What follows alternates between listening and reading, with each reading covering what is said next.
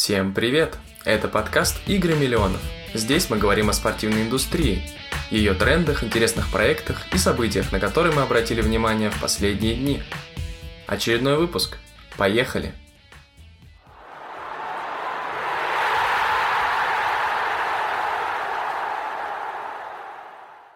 Ребята, всем привет! Это «Игры миллионов». Здесь, как всегда, я, Александр Макаров, а также Кирилл Любимов. Всем привет! И Александр Власов. Салют. И сегодня у нас первый гость, чему мы очень рады. Это Богдан, создатель и автор канала «Стильный Эктор», где он пишет о связи спорта, особенно футбола, с модой, искусством, музыкой и поп-культурой. Также Богдан, как нештатный автор, пишет для sports.ru. Богдан, привет. Привет, привет. Спасибо, что присоединился к нам. Я э, скажу от себя, что я лично читаю твой канал уже несколько месяцев, э, видел немало постов на sports.ru. Э, и первый вопрос от меня. Расскажи, пожалуйста, немного о себе, что считаешь нужным, и вообще как ты пришел к таким форматам своих собственных медиа, своих блогов, как э, и когда в первый раз заметил к себе, э, в себе такой интерес к спорту, не просто как э, там, к состязаниям, к соревнованиям, а как к части культуры и его непосредственной связи с модой, стилем и, в принципе, то, как сейчас это выглядит у тебя, например, в постах. Спасибо, что пригласили, тоже очень приятно присутствовать. Я начинал писать на sports.ru как блогер, я писал об испанском футболе, даже не думал о стиле, ни о чем таком. Потом со мной связались, предложили писать за, за гонорары. Соответственно, постепенно я уходил от темы Испании и перешел вот э, в такое русло. Начал исследовать культуру, начал исследовать стиль, моду, связи между этими мирами.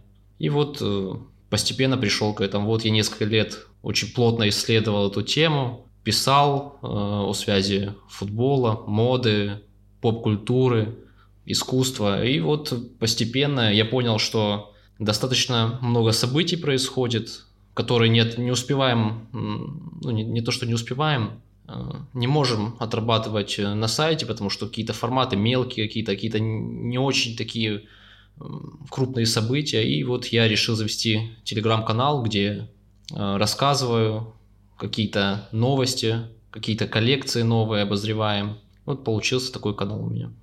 Здорово. А...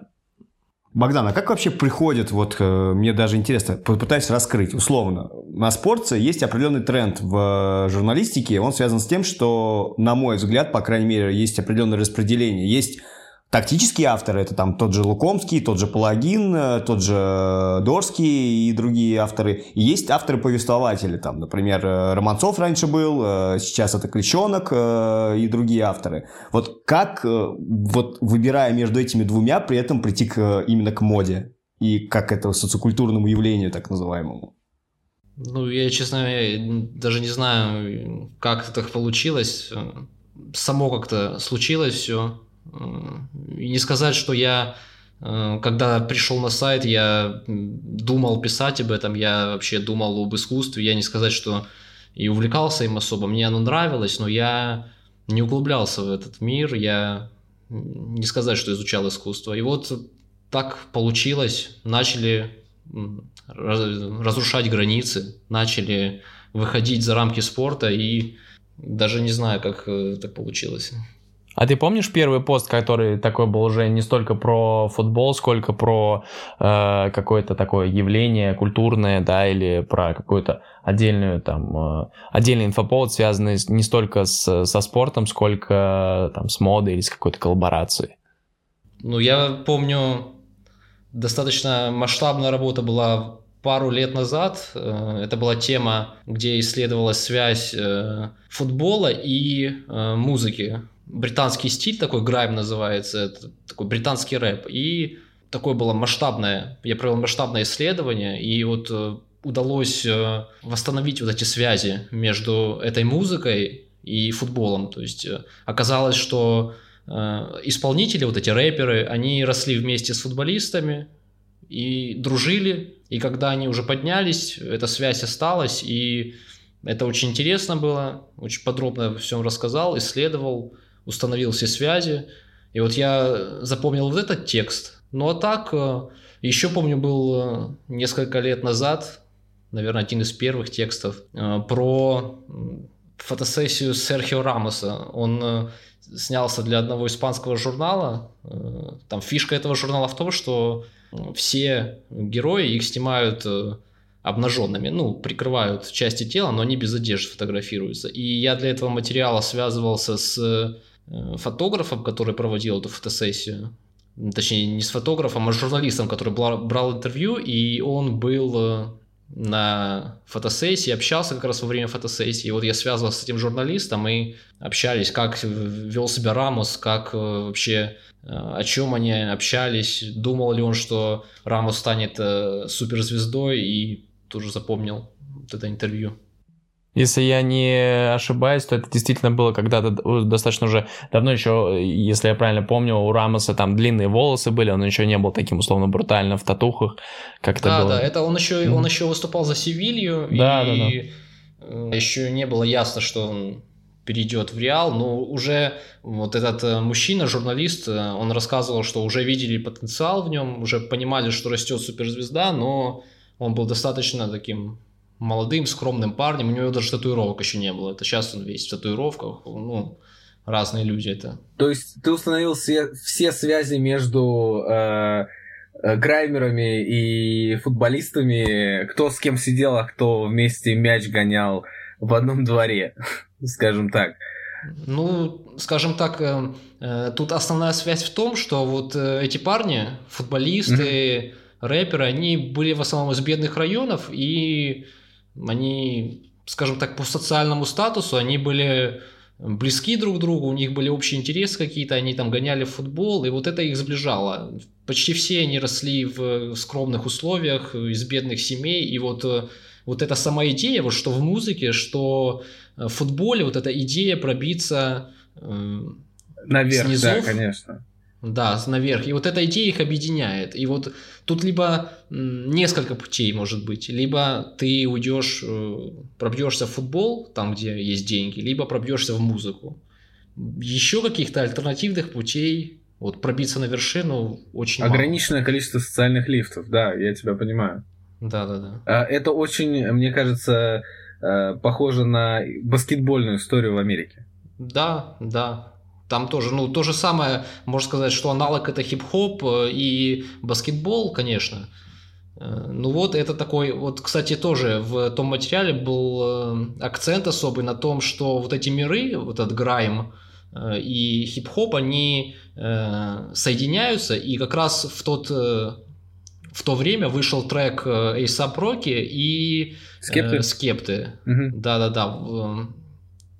Praise the Lord, по-моему такой мощный трек, он хорошо разлетелся. И вот как раз в то время это как э, взаимный респект э, мира грайма и мира хип-хопа. И, э, соответственно, спорт на каких-то там задних планах тоже присутствовал. Слушай, мне кажется, что Дрейк сотрудничает со Скептой гораздо дольше, и э, мне кажется, что Эйса Проки не был первопроходцем в этом. То есть это как раз как недавняя да, история, да, как зенит, да. зенит этой истории, назовем это как, как э, пиковая точка, мне кажется, все-таки.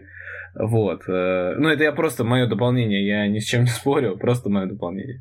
Вот. Ну, то есть я к тому, что я вижу эту интеграцию, и обрати внимание, если ты следишь за темой, э, что американские рэперы очень сильно полюбили футбол в последние лет пять. Вот. Э, кстати, Леброн Джеймс владелец Ливерпуля. Именно поэтому я подтапливаю за Ливерпуль. Извините, просто Кстати, очень хотелось поделиться. Не-не-не, очень хороший поинт. Я вот э, о чем подумал, у меня такой вопрос. Э, Богдан, смотри, у тебя на протяжении действительно уже долгого времени есть э, глубокое погружение в эту тему, да, в тему связи там футбола и стиля, искусства, моды и так далее, как угодно назвать можно, поп-культуры. Вот. И ты для себя нашел ответ, когда спорт начал э, уже быть не столько, ну, понятно, что он всегда был достаточно э, общественным явлением, да, социокультурным, а в какой момент, по твоему мнению, спорт начал уже действительно максимально сплетаться там с музыкой, со стилем и так далее, и так далее. Ты нашел для себя такой ответ?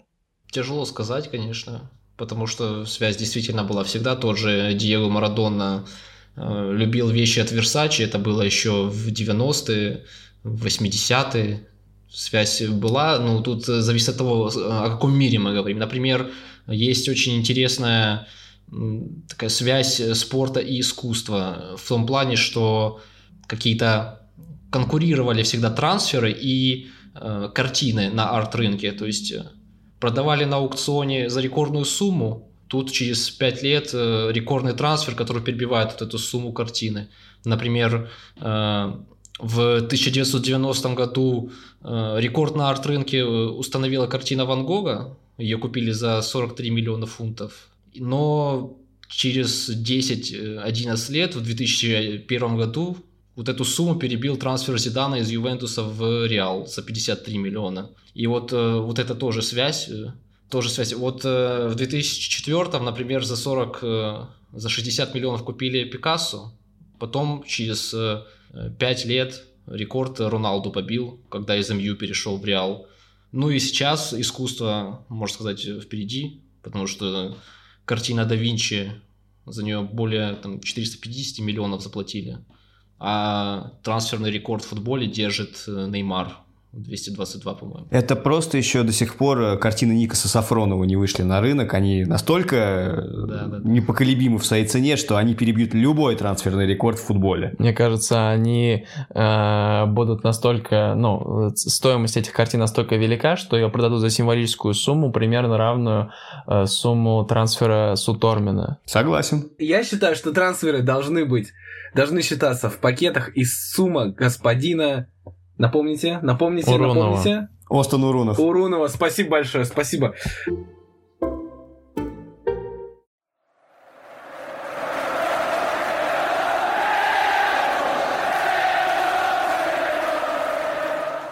А, как ты думаешь, каким предстает э, спорт э, в 2020 году уже, на исходе 2020 года, в контексте моды и в целом культуры? Э, какие тренды ты можешь отметить? И там, я не знаю, кто сейчас на острие, какой клуб или бренд, какой тренд, э, какое направление может быть. Э, какое у тебя ощущение в этом плане? В контексте моды, ну, если говорить о трендах, э, говорить о каком-то лидере, мне симпатизирует Ювентус, наверное. Достаточно свежие у них коллаборации с Пелос, например. Вот в этим летом у них они представили три формы, и все они вдохновлены современным искусством. Ну, конечно, они не совсем объяснили, что значит, э, каким именно искусством. Ну, формы получились симпатичные, но они толком ничего не объяснили. Э, вот, например... Э, сори, что перебиваю. Я, кстати, видел, что у них форма домашняя в полоску вошла в рейтинг самых антистильных комплектов по мнению Footy Headlines, по-моему. Не видел, не видел этого рейтинга, возможно. Да, прости, перебил тебя. Слушай, а можно, можно я задам вопрос туда же? А, скажи, пожалуйста, ты говоришь, а, никто не, ничего не объяснил, а считаешь ли ты, что а, клубы должны это объяснять? А, ну, объяснять современное искусство звучит как парадокс, конечно, ну, и такой извечный, скорее, вопрос. А, просто мы как раз а, обсуждали при подготовке, да, э, вот эту вот историю с Кливлендом и с э, их новым арт-директором, угу. э, лично я ее не понимаю.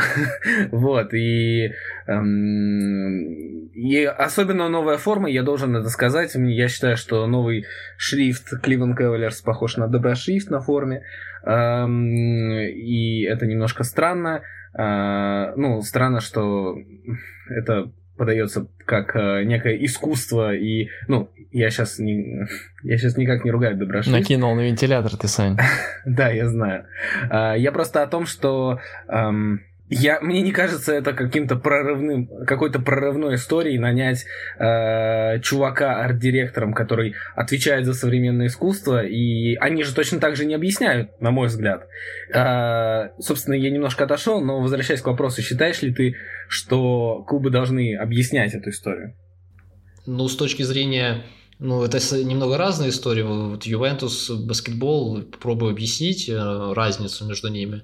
Касаемо Ювентуса, э, я, мне кажется, это шикарная возможность э, сделать какое-то локальное шоу объяснить, почему нет. Современное искусство, оно строится на контексте, и если, ну, любое искусство, в принципе, любое, ну, если о живописи, например, все равно все строится на контексте, особенно современное искусство, это неотъемлемые вещи. Здесь дело в том, что Ювентус-то мог э, рассказать, как-то очень ярко подать. Это они ведь умеют э, красиво делать их логотип, все, вся эта их движуха. Это интересно, это ярко. Но с точки зрения формы они могли бы рассказать, детализировать процесс, чуть-чуть дополнить. Как пример, Интер, у них тоже две формы, гостевая и домашняя, они вдохновлены искусством. Они, конечно, тоже не, не супер все объяснили, но рассказали, что э, формы вдохновлены модернистским течением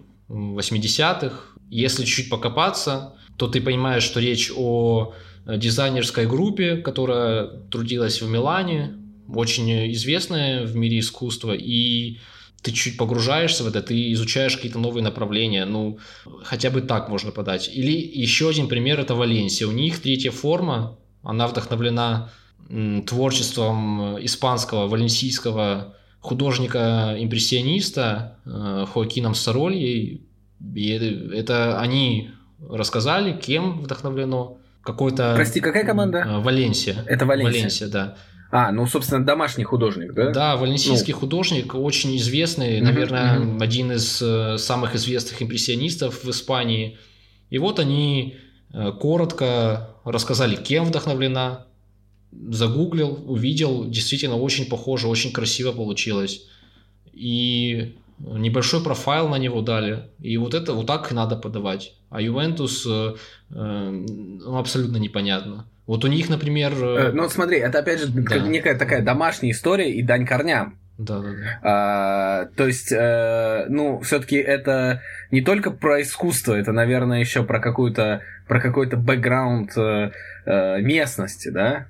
Ну, я понимаю, да. Как, но... например, у как у Бруклина с э, формой, вдохновленной Бигги Смолсом.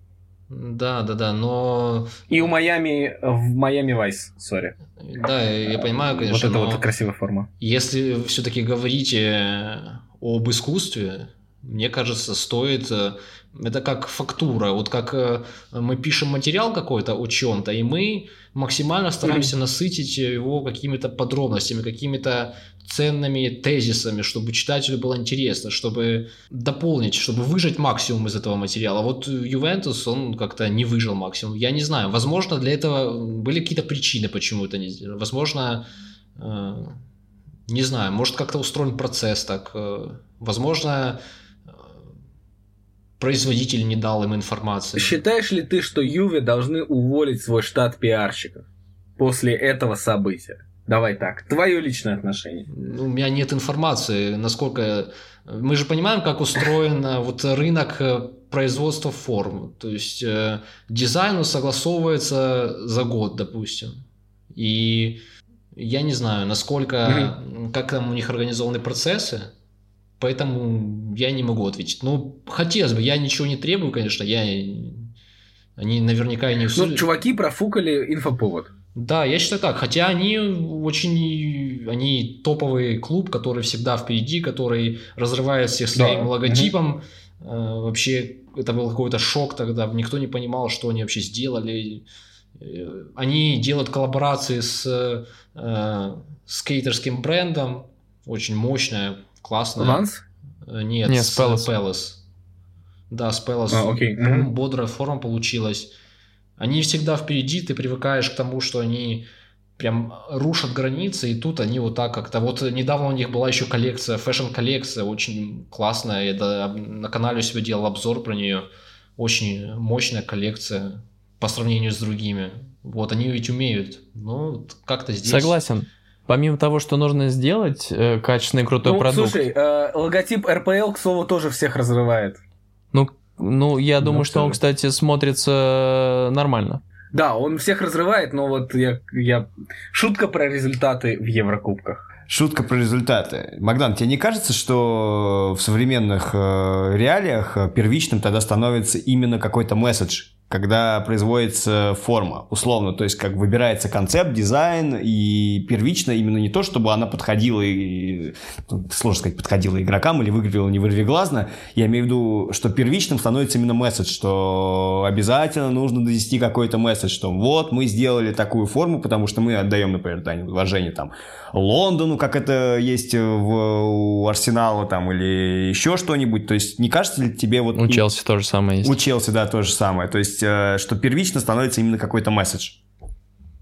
Да, мне кажется, это потому, что это лучше продается. Если ты то же самое касается арт-рынка, то же самое касается футбола. Если ты закладываешь какой-то месседж, и я недавно читал исследование Э, на Хайбисте они, по-моему, пересказывали, там, по-моему, читал, они пересказывали, что бренды, у которых какой-то посыл есть, которые э, закладывают какой-то смысл, они продаются лучше. Ну, соответственно, здесь та же самая история. Ты рассказываешь э, что-то, ты даешь новые смыслы, и э, эта форма наполняется смыслом, и ты хочешь купить ее. Хорошо, это, вдогонку. Конечно, это так. Да. Вдогонку, извини, что перебью что это такое, что носит Барселона.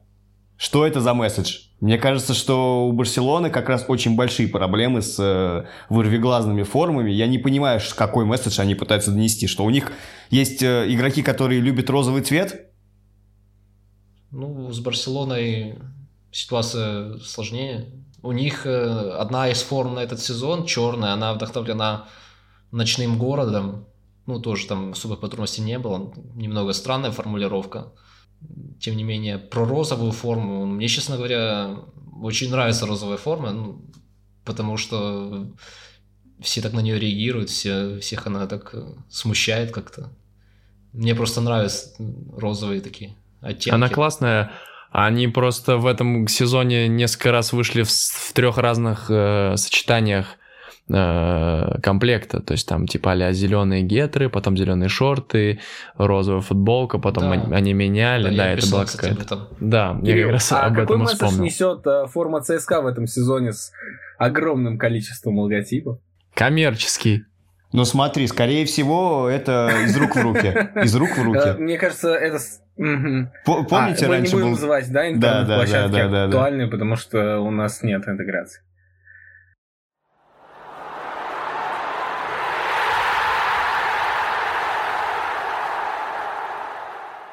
На самом деле, знаете, что я вам скажу? Я добавлю в копилку темы про месседж. На самом деле, э, ну, искусство, э, оно само по себе существует, да, во многом, ну, по моему мнению. Э, но при этом действительно всегда, особенно в нашем мире, когда там э, количество времени, внимания конкретного человека к конкретному объекту уменьшается, иногда нужно разжевывать, да, и не всегда сложно считать какой-то контекст. И когда клуб, например, представляя новую форму, э, дает этот контекст, это гораздо легче и органичнее воспринимается аудиторией. Об этом даже есть исследования, и я по своему опыту работы э, знаю, что это действительно работает. Добавлю, что при этом, при этом э, иногда отсутствие месседжа, это тоже является месседжем. И если проводить совсем параллель с искусством, э, тот же самый знаменитый квадрат Малевича, да, это, ну, многие там считают и трактуют его как э, точку в том искусстве, которое было, и что после этой точки в виде квадрата Малевича э, началось новое искусство и так далее, и так далее. Вот, поэтому... Но в данном случае, в, в кейсе с Ювентусом, я думаю, что действительно нужно было чуть больше разжевать, учитывая, что у них очень крутая форма, э, из года в год у них абсолютно э, передовой э, логотип, который всех хейтили, и в итоге сейчас он абсолютно органично смотрится, на мой взгляд. И у них, да, действительно была очень крутая коллаборация с Adidas, точнее у Фаррелла с Adidas, где они выпустили несколько форм. У меня как раз это розовая э, джерси Ювентуса есть. Парни, почему мы зациклились на том, что искусство это только картины, это только живопись? А, почему вам не понравился пример с Майами Вайс? Это же э, сериал, который уже вошел в историю. Э, давайте вот прям пару слов о том, что искусство, оно во всем. Ну, для начала объясни нашим дорогим слушателям э, контекст, как мы уже обсуждали, и немного информации об этой э, теме. Да. Я говорю о форме Майами, которая э, уже второй сезон, насколько я помню, сначала она была черной, да, Кирилл, а на следующий сезон она стала белой, кажется так. Не, она же фиолетовая была. Она была неоновая. Нет, нет, нет, ты путаешь с формой Timberwolves. Ты путаешь с формой Timberwolves, потому что у Timberwolves была форма стилистики Принца, певца Принца. А, а вот у Майами как раз была форма Майами Vice а, с вот этим вот шрифтом классическим а, сериала «Полиция Майами. Отдел нравов», а, который потом был в полнометражном а, формате, также выпускался. А, ну, по-моему, это крутое, крутая отсылка к поп-культуре. Да, смотри, мы вот сейчас обсуждали огромное количество различных коллабораций, которые происходят, они постоянно. То есть вот буквально на три дня назад у Арсенала, который сейчас э, терпит бедствие конкретное, в общем, э, буквально три дня назад у Арсенала вышла коллаборация с Адидасом, классная, навеянная 90-ми годами, то есть у них новый комплект тренировочных форм и как раз-таки старая форма с GVC лого, которую они играли в начале 90-х до где-то 97-го, кажется, года, когда у них спонсором Dreamcast был. И это прям взорвало. Во-первых, потому что реклама у них была шикарно сделана. То есть там под э, как раз retrowave, 90-е года, вот эта вся тема, которая сейчас очень сильно популярна. Вопрос в чем заключается? Почему в России такого не происходит? Вообще нигде. Вот сколько я не пытался увидеть у хоть хотя бы у одного клуба какую-либо коллаборацию, то ли вот, вот, может быть, ты знаешь, или, может быть, ты ответишь на вопрос. Это тем таких нету, на которые можно подцепиться, либо это фантазии никакой нету у людей, либо желания никакого нету какие-то коллаборации устраивать. Ну, тяжело ответить на это. Мне кажется, что нет э, желания, ну не то, что нет желания, нет вот этого рынка, нет э, какой-то такой конкуренции, что ли. Не дошло еще сюда вот эта, эта тема, тема этих коллабораций. Возможно, потому что интереса такого большого нет. Нет фанбазы такой, которая будет покупать это. Просто мне кажется, что такое количество тем есть, по крайней мере, даже вот с э, олдовыми футболками того же Спартака, ЦСКА, Э, Зенита, возможно, и Динамо, которые там культовые в 90-х годах были, э, вокруг которых можно какую-то маркетинговую стратегию построить. В конце концов, у этих клубов технические спонсоры серьезные, в данном случае там Nike, либо Adidas, но ощущение такое, как будто и, и клубам это не надо, и производителям это не нужно особенно сильно, потому что они с этого ничего не получат. Да, мне кажется, так и есть. Ну, у нас, у нас здесь это только зарождается наверное. Вот тоже бренд ничего обычного. Вполне нормальную работу делает. Та же форма Витебска, которую представили. Такой свежий такой глоток воздуха. Мощная форма, очень популярна была. По-моему, хорошо покупалась. В октябре представили э, форму, вдохновленную сприматизмом, вдохновленную работой Лисицкого еще из 20-х годов. Э, интегрировали вот, эту, вот этот его плакат э, на форму Получилось бодро, отметили несколько юбилейных дат этой, этой формой. Ну, за этим всем стоя, за этой всей компанией бренд ничего обычного стоял. Продавали в своем маркетплейсе, в своем интернет-магазине. Насколько я знаю, форма хорошо покупалась, и причем не только здесь, но и за рубежом. Например, один э, итальянец, с которым я общался, с которым я познакомился не так давно, он очень восхитился этой формой, с удовольствием купил ее, и, по-моему, таких примеров много было. Плюс эта форма улетела еще в какой-то нидерландский музей современного искусства. Ну, то есть э, такая мощная коллаборация. Я когда подводил итоги года, я выбрал эту форму как лучшую за весь год. Если я правильно помню, это брат Федора Чалова инициатор, да? Да, да, да, да, да, да. Старший Чалов. Да, поддерживаю. Очень интересный как раз сторителлинг. А как ты думаешь, э, кто сейчас идет в авангарде на острие в России из э, брендов или из э, таких трендсеттеров в этой области? В области спорта? В области, в области каких-то инноваций или проектов на стыке моды и спорта, искусства и спорта, как угодно. Ну, в России, честно говоря, мне кроме ничего обычного ничего не приходит особо. Чтоб так ярко, мощно, как э, за рубежом там по несколько брендов таких классных есть, мне ничего не приходит. Жизнь боль просто.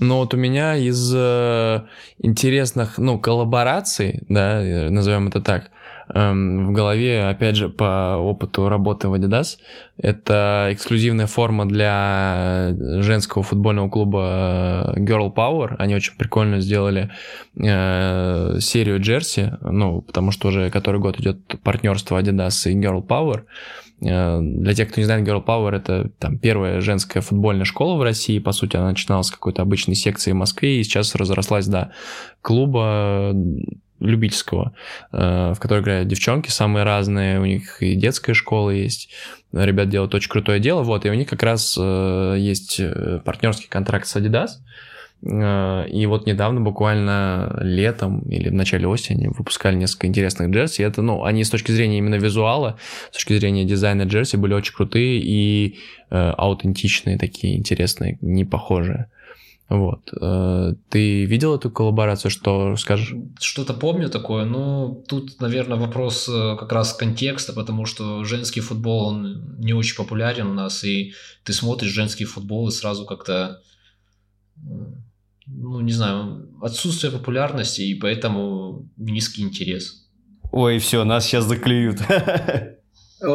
Одну секундочку, одну секундочку. Если женский... Я не смотрел женский футбол, но я хочу сказать, что если женский футбол а, такой же, как женский баскетбол, да, может быть, он ниже а, по уровню профессионализма, да, а, по каким-то... А, а, по крутым движением, да, назовем это так. Он менее, может быть, проработанный, да, с точки зрения тактики, менее атлетичный, но зато наверняка там больше комбинаций, да. Это я просто сужу по э, баскетболу, в котором э, зачастую мужской баскетбол это э, исключительно личные качества конкретных игроков. Я просто очень хочу вписаться в этот момент за девочек женский, в принципе, спорт сейчас, э, ну, командный спорт, который изначально был не столь релевантен да, он сейчас на подъеме, и это круто. И э, на самом деле я абсолютно не хейчу, а наоборот только поддерживаю. И э, футбол и баскетбол вообще whatever, что это будет за вид спорта. Вот.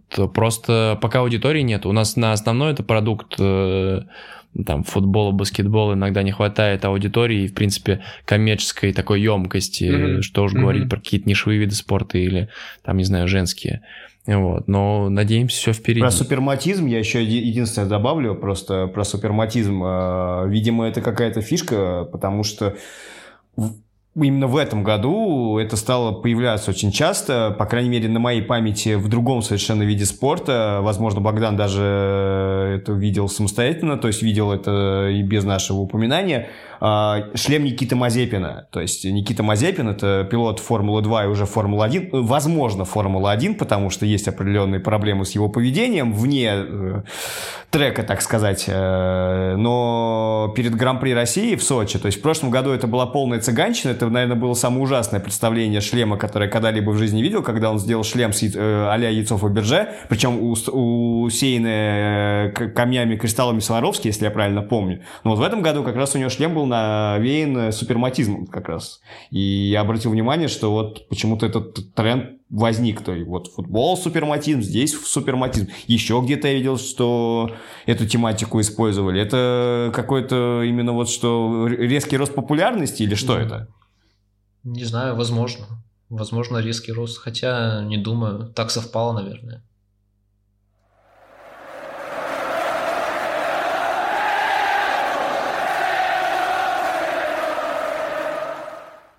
А, не секрет, что контент — это, в принципе, уже сейчас двигатель бренда уже давно и показатель там его уровня. А, как ты считаешь, э, и, в принципе, за какими спортивными брендами, лигами, там, атлетами, клубами, не знаю, движениями ты следишь больше всего, и, в принципе, какие источники читаешь и какие ресурсы тебе помогают вот напитаться этой информацией? Интересно. Я слежу, в общем, за повесткой, не сказать, что я слежу за каким-то конкретным клубом. Просто просматриваем, мониторю источники. Но вот сейчас мне интересно, возвращаясь к теме Кливленда из NBA, мне интересно чем закончится вот это сотрудничество вот суперзвезды этой мирового искусства и э, баскетбольного клуба. Это очень интересно, потому что никто в таком роде ничего раньше не делал. Спойлеры. По спортивным результатам я боюсь, что ничего не изменится. Именно так, именно так. Это закончится ничем, это закончится переездом клубом в другой город. Извините. Всегда болел за Кливленд, честно. Согласен, что с точки зрения, понятно, результат всегда важнее. Важно показать результат. Если бы не пригласили этого художника, когда там играл Леброн Джеймс, наверное, это было бы перспективнее, но в целом интересно, чем все закончится. Человека взяли туда вот на полноценную должность, он будет заниматься там э, от социальных сетей до формы, до оформления стадиона, арены этой, до работы с э, молодыми художниками. Почему бы нет? Можно последить посмотреть, чем все закончится. Ну, мне кажется, проблема Кливленда заключается в том, что э, у Кливленда не так уж и много наследия, так уж по-честному, да. Э, и, наверное, все-таки самый лучший этап Кливленда это Леброн Джеймс, да, который играет до сих пор и играет на очень высоком уровне, но в другом городе, в другой команде. Э, также, насколько я помню, в этом сезоне они выкатили форму с, в со шрифтом в стиле Жана Мишеля Баскья. И это молодая команда, она пытается найти свои корни, да? А, или, или Кирилл, поправь, или Баския это Нью-Йорк Никс, нет? Я ошибаюсь? Нет, Баския, Баския это Бруклин. Бруклин, да, вот. А, то есть вот есть, например, есть такой пример, да. А, при этом Кливленд, да, у него нет каких-то ориентиров э, классических, и ему нужно нащупать какую-то свою дорогу. И в спортивном плане, что самое главное, э, как в спортивном плане, так и в маркетинговом плане, да. Э, лично мне вообще непонятно, куда он будет дальше двигаться, и э, не то чтобы я был каким-то хейтером э, нововведений или каких-то идей, но, на мой взгляд, э, у этого человека эм, не то, что мало может что получиться, даже если он супер гениальный художник и все в таком плане, просто это, наверное, не то место, где сейчас требуется развитие. Э, в каком-то условном, э, я не знаю, да даже в том же самом Hornets, Шарлотт, можно было сыграть на, каких, на каком-то наследии Майкла Джордана, да, а на чем играть в Кливленде вообще непонятно. Э, Еще один вопрос э, из стана спортивных менеджеров.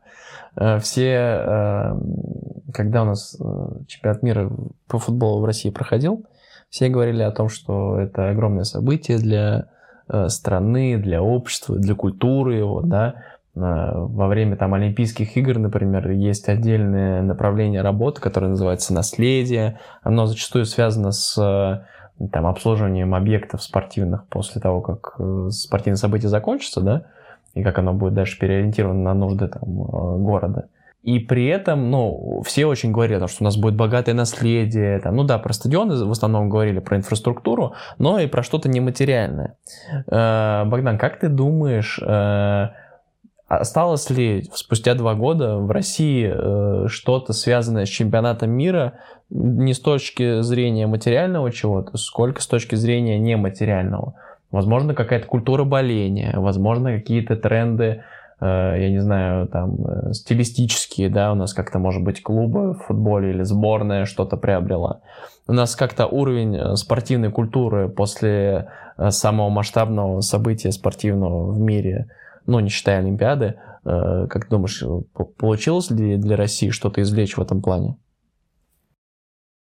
Мне тяжело отвечать на запрос, потому что я далек от реалий, от контекста, поэтому даже не знаю.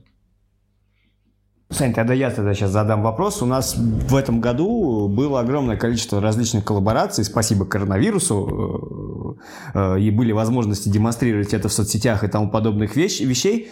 Давай так, э, может быть, без рейтингов, но давай пять просто самых впечатляющих для тебя э, коллабораций в этом сезоне. То есть в любом виде спорта, неважно. То есть это футбол, хоккей, баскетбол, волейбол, неважно. Вот то, что тебе, тебя впечатлило именно в этом сезоне. Ну, это Витебск, это Бруклин Нетс, Баския, потом Интер и их модернистская форма. Вот мой топ-3. Топ-3, да?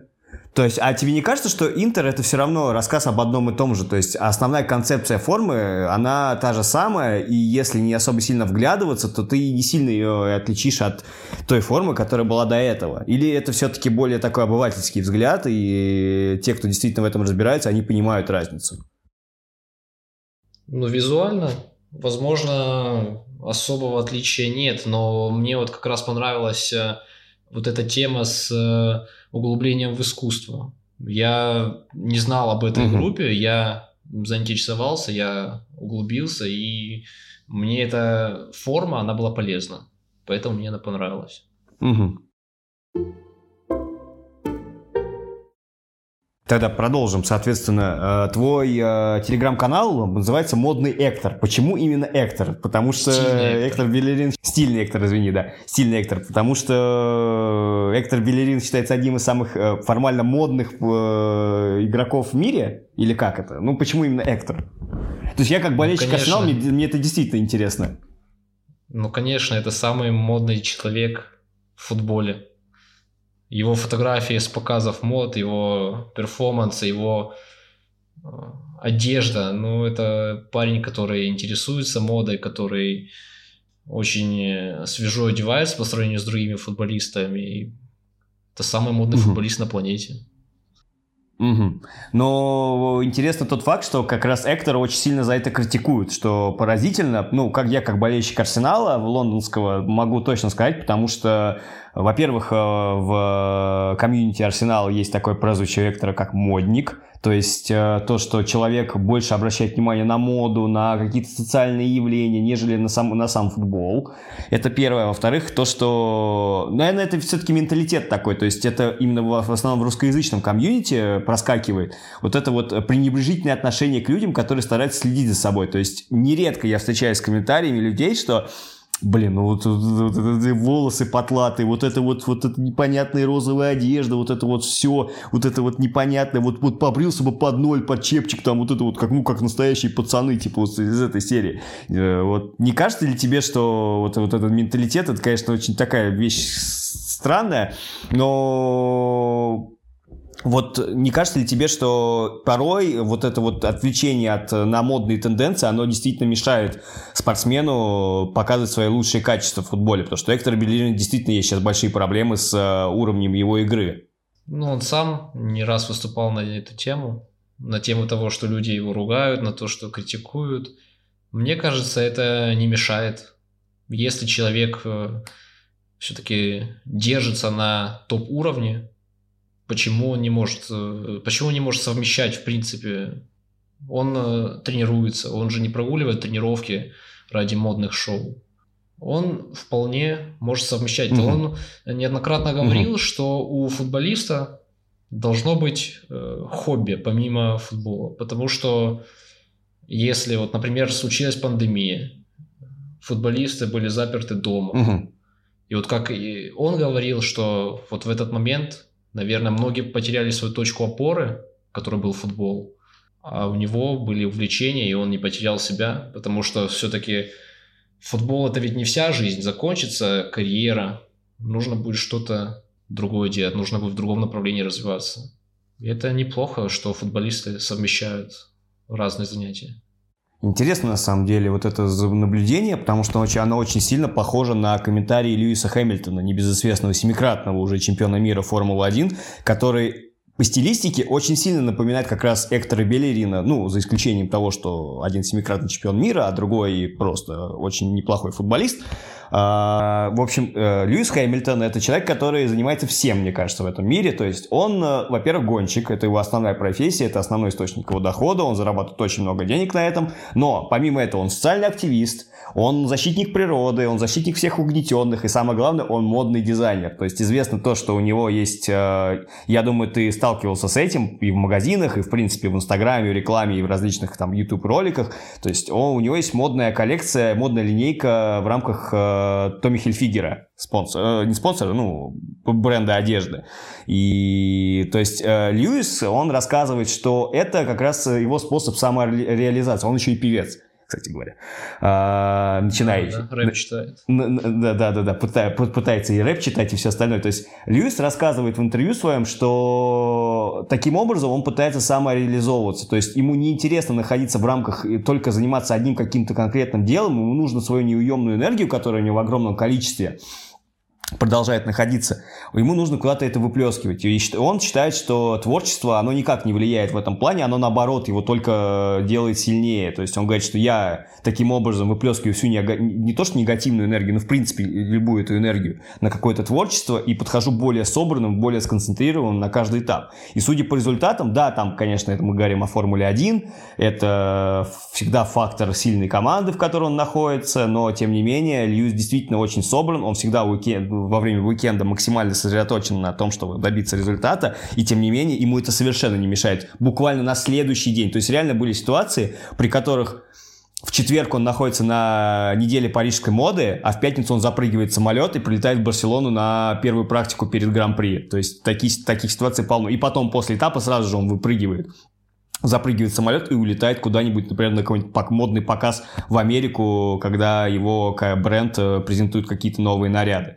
То есть э, считаешь ли ты вообще, в принципе, что такие отвлеченные моменты, та, та же самая мода, она помогает спортсменам в каком-то смысле э, реализовывать себя и даже в каком-то смысле повторюсь, прокачивать себя как футболиста с точки зрения того, что он более сосредоточен становится именно на э, своей деятельности? Или наоборот, это распыление внимания? Как считаешь? Я считаю, что это развивает личность, что это нужно какое-то нужно какое-то занятие, которое будет э, отвлекать, разгружать тебя.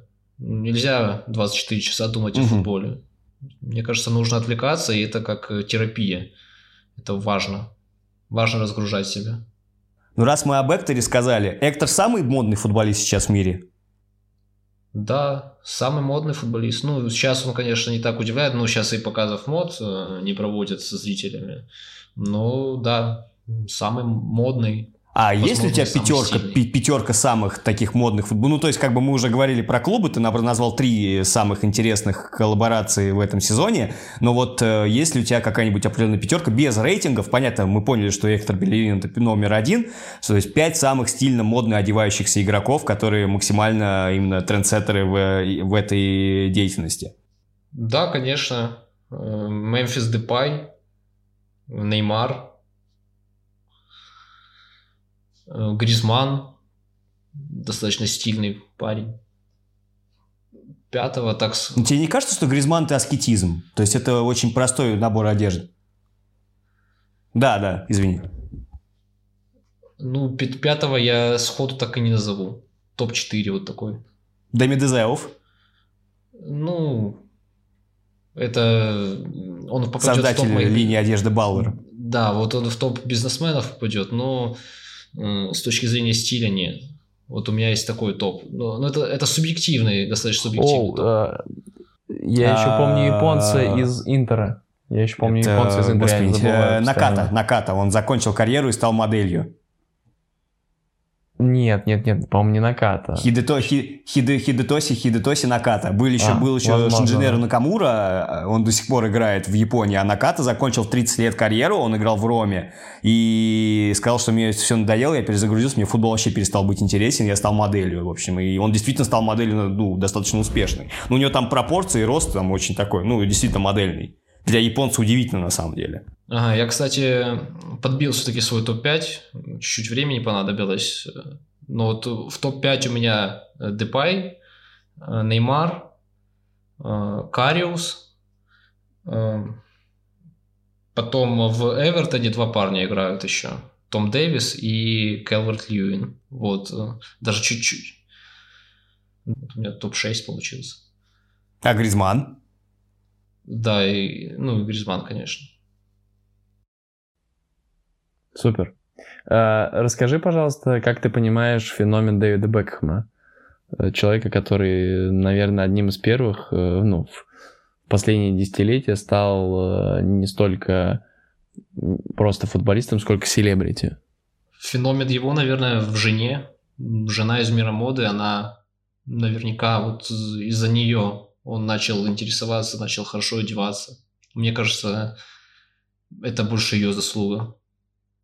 Как ты думаешь, куда, в принципе, движется спорт Э, в контексте моды, в контексте стиля, э, культуры и так далее, каким ты видишь там ближайший год, там, допустим, после выхода с карантина, и, в принципе, какое у тебя видение там примерное, может быть, какие-то э, гипотезы, что будет э, на этом поприще? Конечно, я ожидаю больше коллабораций с точки зрения искусства. Хотелось бы видеть больше чего-то интересного и, конечно, с контекстом, с объяснениями, с какими-то небольшими шоу, мне кажется, постепенно клубы будут привлекать каких-то дизайнеров, потому что сейчас не очень распространена эта тема. Но вот э, тот же Бильерин, например, сотрудничал с э, одним американским брендом, пошили костюмы для женской команды, для мужской команды. Вот я ожидаю больше, более тесного сотрудничества, интересных коллабораций с модными брендами. В принципе, фэшн-партнеры есть у многих топ-клубов.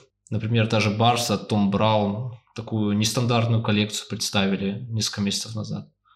Я вот жду, что футбол и мода будут э, сближаться, будут, будет больше футболистов на показах, будет больше коллабораций с модными брендами, с брендами высокой моды, с модными домами. Надеюсь на это. Пожалуй, тоже задам тогда вопрос соответствующий. А, про будущее мы уже поговорили, но вот из настоящего. У нас есть, э, у тебя была последняя статья по поводу Стефа Карри и выхода Under Armour на большой рынок. То есть то, что вокруг Карри э, как раз Under Armour пытается создать, по сути, аналог бренда Джордана.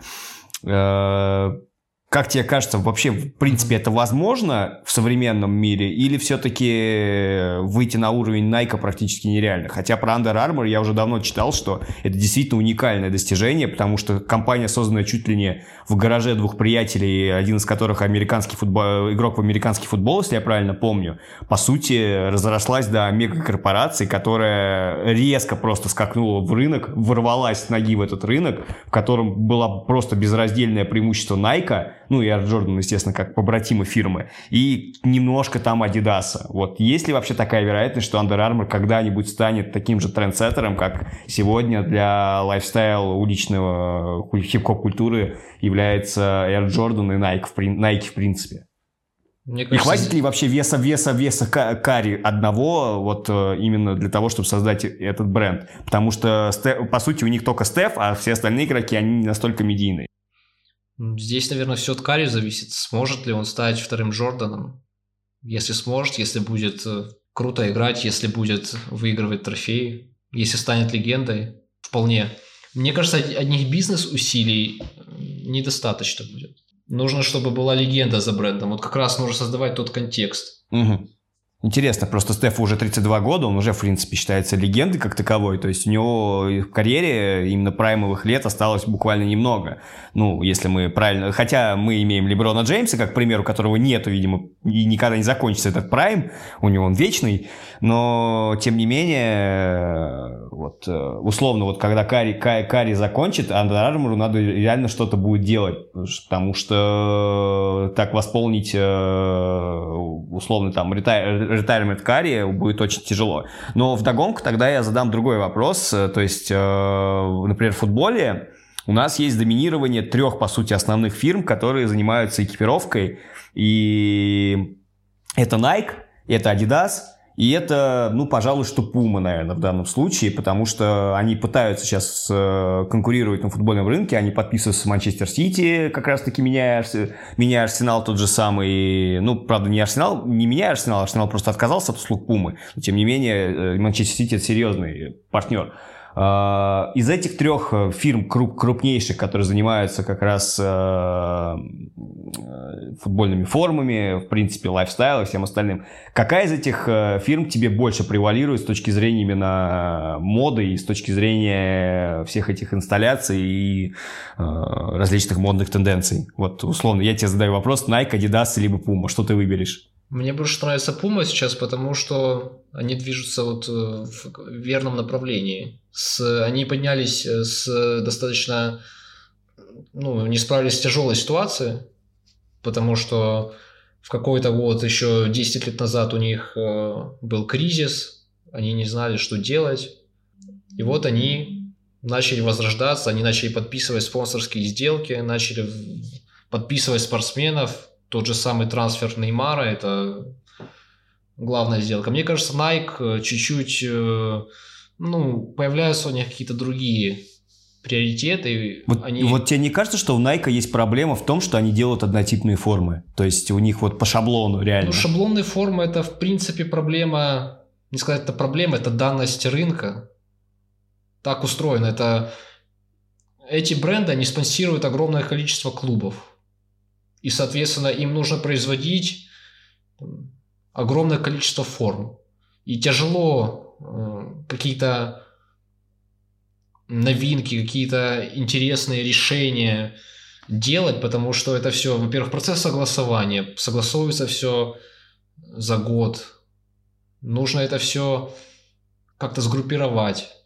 Нужно, ну то есть здесь э, корпорации и очень много клубов, которых надо, надо обеспечить формой. И вот сейчас разве что Э, могут появиться какие-то молодые бренды. Один из них появился, это британский Кастор, который уже спонсирует Rangers, который подписал по некоторым данным контракты с Вулверхэмптоном, с э, Ньюкаслом. И вот они сейчас врываются на рынок и пытаются вот изменить э, правила, которые были установлены этими топ-брендами. Пытаются вот э, они сами говорят, что мы хотим бросить вызов устоям, которые сложились на рынке, и они хотят э, изменить все. То же самое тоже касается одна из их программных э, целей, это снизить вот, эту, вот этот срок от согласования дизайна до поставки. То есть они хотят реформировать рынок, ну, пока не ясно, что получится у них. Но, возможно, они совершать какую-то революцию с точки зрения дизайна, с точки зрения вот этих всех шаблонов, потому что шаблоны действительно это э, проблема, потому что летом, например, у той же Puma, которая делает красиво, которая делает интересно, вот у них были две формы, одинаковый шаблон, но разные цвета, и они говорят, вот форма Валенсии, она была э, оранжевая, они говорят, форма Валенсии у нас вдохновлена апельсиновой промышленностью, а вот такая же форма с таким же шаблоном, но другого цвета у PSV была, и они говорят, вот эта форма PSV, она вдохновлена там, известным фестивалем, который проводится в Голландии. Ну, как-то это комично было. Не, вы не понимаете, это другое, да? Это комично из-за вот этих шаблонов. И, возможно, это изменится. Возможно, вот этот молодой бренд, он сможет разрушить э, доминирование, разрушить какие-то правила, и вот э, изменит к лучшему ту же историю с этими шаблонами. Смотри, ты поговоришь про революцию, и я вдогонку тогда хочу задать вопрос. Тебе не кажется, что следующей революцией в мире как раз-таки форм, моды будет то, что клубы начнут самостоятельно делать экипировку? Или все-таки монополия на создание форм определенными фирмами, она будет вечна? То есть у нас есть пример, например, Ювентуса – То есть э, компания, у них особенный, а, особый контракт с Nike, если я правильно помню, или с Adidas. С Adidas, пардон, с Adidas, да, мне сейчас Макар привьет, э, привьет, наверное, просто. Э, с Adidas, да, у них контракт подразумевает то, что у них нету фиксы определенной. То есть обычно контракт подразумевает фиксу, которая платится брендом в данном случае, и, и, ну, и там продажи все уходят, естественно, бренду спортивному. Контракт Ювентуса, если я правильно помню, подразумевает, что Ювентус сам зарабатывает с продаж форм. То есть вот эти знаменитые «мы на майках заработаем», они действительно работают в Ювентусе. Тебе не кажется, что будущее как раз будет таким, что условно Бавария будет самостоятельно делать свою форму, условно Реал будет делать свою форму? Ну, такая тенденция есть за счет того, что сейчас такой пример как раз э, развивается в Бундеслиге второй. Санкт-Паули, они сказали, мы разорвали сделку с Under Armour, ну, она, по-моему, контракт закончился просто. И говорят, что мы теперь будем сами делать себе форму. Вот мы основали компанию, свой бренд, мы будем сами делать себе форму. Делать будем ее устойчивое, устойчивое развитие из, там, из экологичных материалов, э, культура у нас производства будет, э, там, сотрудники, наверное, меньше работать будут, э, какая-то культура труда. Ну, то есть все говорят, все, мы меняем, мы будем делать э, круто, мы будем делать сами. Но здесь проблема же в том, что надо самим это все производить. Это затраты. Неизвестно, как это все окупится у того же Санкт-Пауля. А так у тебя есть контракт, ты какую-то сумму получаешь. Вот э, у того же Кастора, про который я говорил, они тоже планируют изменить э, по всем направлениям свой подход. Э, с точки зрения распределения прибыли, они предлагают какую-то меньшую фиксированную сумму, как э, Adidas, например, тому же Вулверхэмптону предлагал. У них была фиксированная сумма, но она была выше. Кастор сейчас предлагает э, Вулверхэмптону э, сумму пониже, но больше процент. Чем больше продают, тем больше зарабатывают. Вот они сейчас такой подход предлагают. Но с точки зрения того же Санкт-Паули тоже непонятно, чем это все выльется. Они сделали форму, показали ее, ну, какой-то, какого-то особого интересного дизайна там нет, она не особо отличается от прошлых форм. Но да, само производство, сама идея этого самостоятельного производства, это интересно, потому что ты можешь, не зависит от этих шаблонов, можешь делать что-то интересное.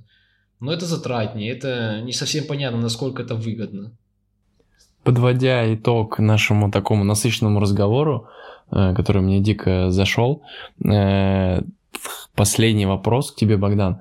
Э, скажи, какими там двумя-тремя, там, неважно, тезисами ты мог бы описать этот непростой год 2020 в сфере спортивной индустрии, в сфере спортивной моды, стиля и культуры? Да классный год, в принципе, был с точки зрения культуры, потому что очень много интересного было. Интересные формы, интересные заходы, интересные коллаборации. Э, туда, из того же мира моды. Балансиага, футбольная форма, футбольная куртка, бутсы. Всех возбудило это, так все говорили об этом, все шутили.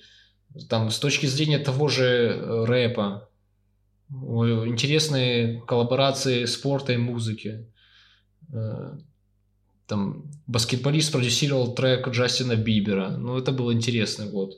Очень много интересного было. И я думаю, в будущем еще бы интереснее будет. Богдан, спасибо тебе большое за то, что присоединился к нам. Мы рады были э, тебя услышать, рады были с тобой поболтать. Э, спасибо тебе большое, что стал нашим первым гостем. Спасибо тебе за тот контент, который ты делаешь. Ждем новых постов, ждем новых трендов, э, новых мнений и инфоповодов. Вот, желаем тебе удачи в твоем деле и будем следить за тобой. Спасибо. Спасибо большое. Спасибо, давайте, пока. С вами был подкаст «Игры миллионов». Слушайте нас в Apple подкасты, Яндекс Музыка, ВК, Simplecast и на всех остальных доступных платформах. До встречи. Всем пока. Всем пока.